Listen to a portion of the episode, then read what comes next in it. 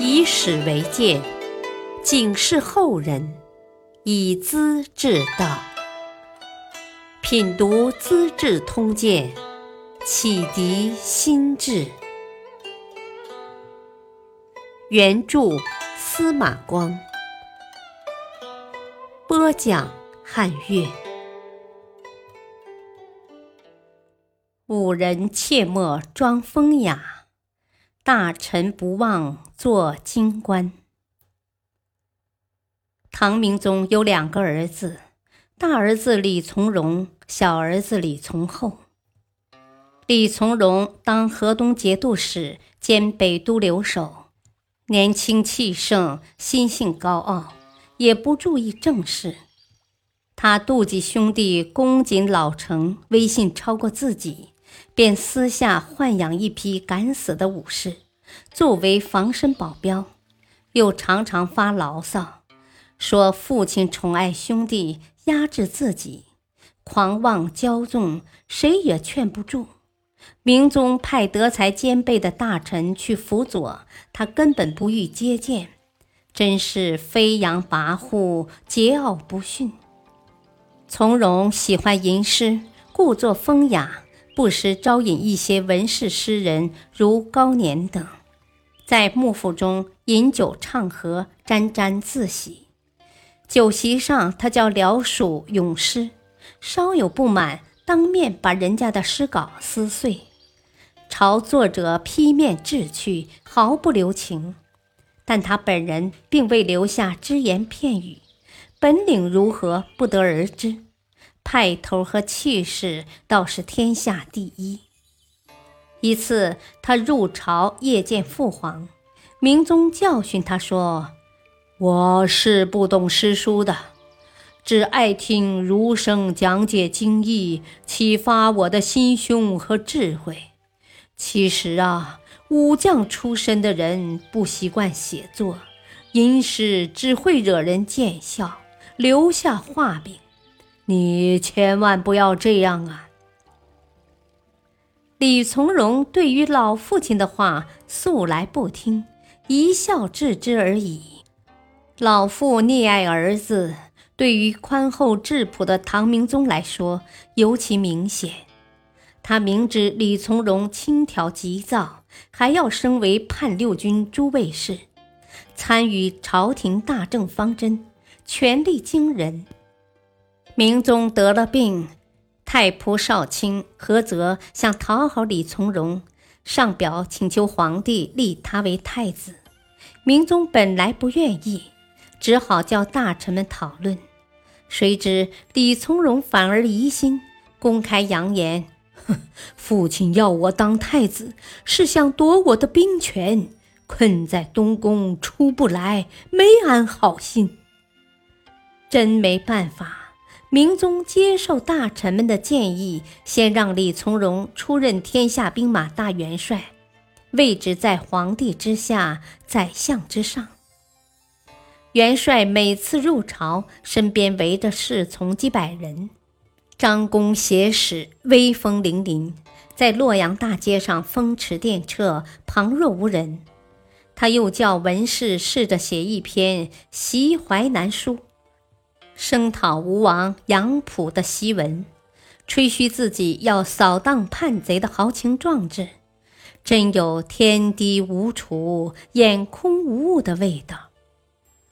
他很讨厌宰相，常跟人说：“哼，我若当了天子，马上杀绝这些混蛋。”朱鸿昭是山南东道节度使，明宗调他进京当宰相，他却坚决推辞。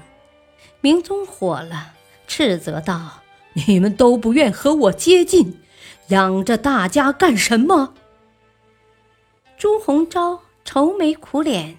只好到宰相府上班，这自然是反常的。唐朝的地方大员都想进京升官，甚至京官的俸禄少得多也是愿意的，唯独唐明宗的朝官想外调，没别的，要躲避大元帅李从容这只火药桶。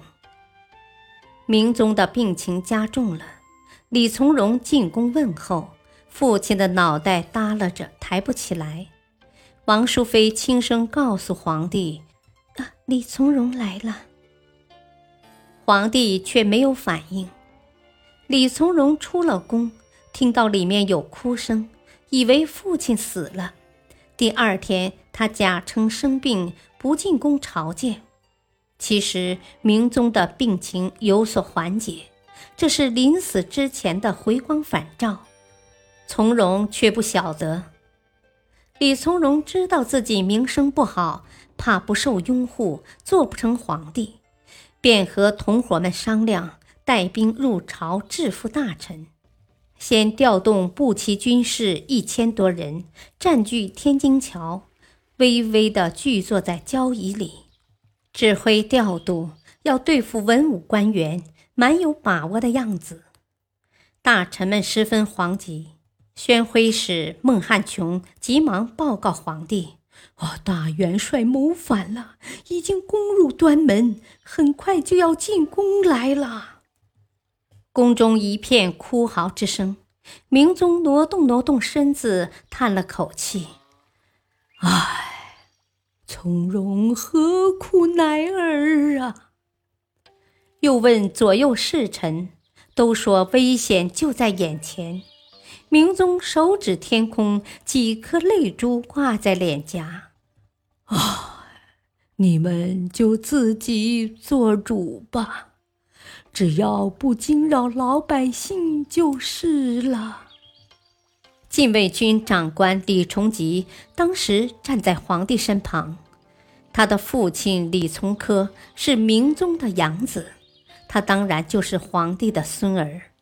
明宗拉住崇吉的手，深情地说：“唉，我跟你的父亲出生入死，平定天下，我多次遇到危险，是你父亲解救的。”从容出过什么力呢？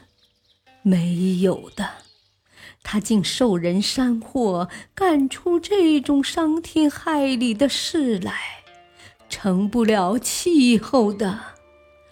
快叫你父亲来，我把兵权交给他，快些关进宫门。李崇吉指挥禁军把守宫门。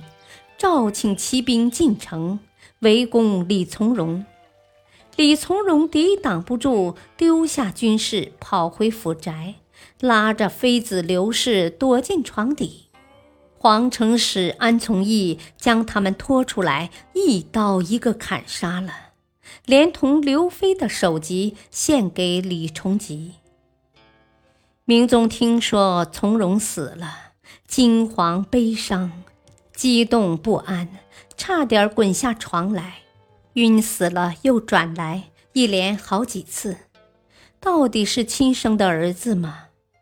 李从容有一个幼儿，养在爷爷身边，大将们要求杀掉。明宗哭道：“ 小儿有什么罪呀？”终于拗不过将士，只得交出来杀了。这件事发生后，明宗的病情很快恶化了。第二天，冯道率领大臣朝见皇帝，明宗泪如雨下，呜咽不止：“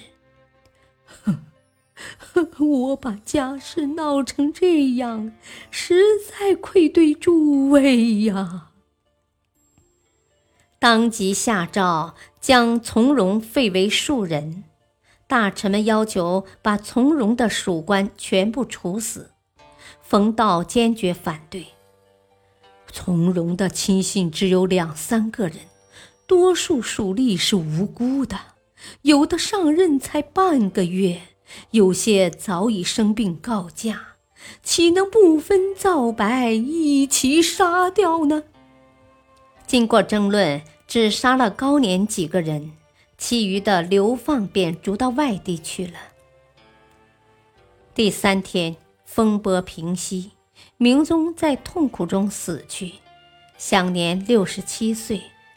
他平生并不追求皇帝的权力，是在花甲之年被臣下拥戴出来收拾残局的。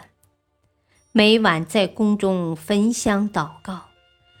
我是一个胡人，混乱中受人抬举，只愿上天早生圣人呐，为百姓做主。我要卸下这副担子的。他遇事宽容忍让，不猜忌他人。